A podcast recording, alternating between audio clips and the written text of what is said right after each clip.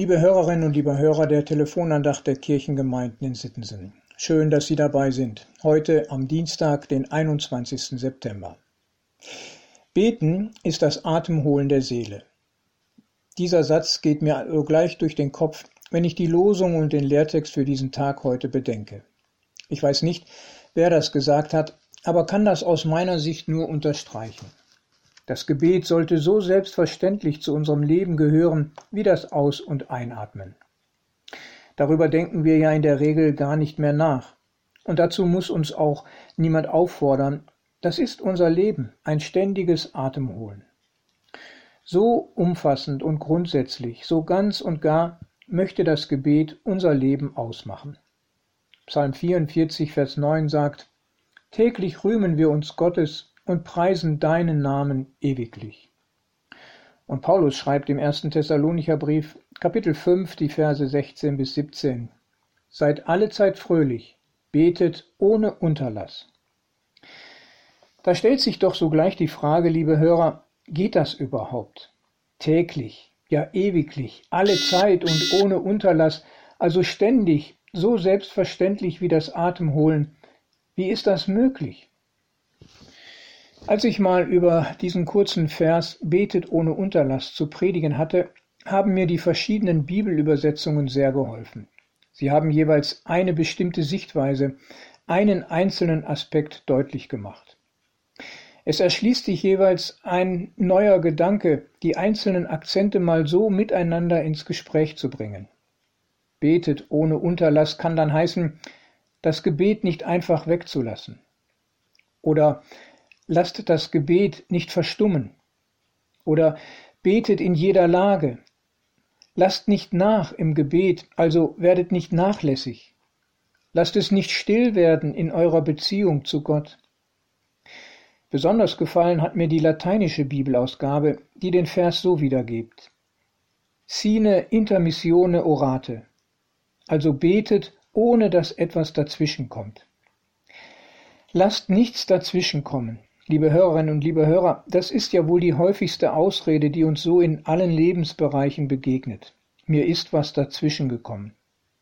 Die Absicht war da, der Vorsatz gefasst, der Wille war vorhanden, aber dann ist doch wieder allzu leicht etwas dazwischen gekommen. Ich denke, so geht es vielen auch mit dem Gebet. Anderes drängt sich auf, scheinbar Wichtigeres. Oder etwas ist da, das uns mehr fesselt und fasziniert, und schon tritt das Gebet in den Hintergrund. Natürlich gibt es auch Situationen, wo ich gefordert bin zu handeln, wo ich sogar auch mein Gebet unterbrechen lasse.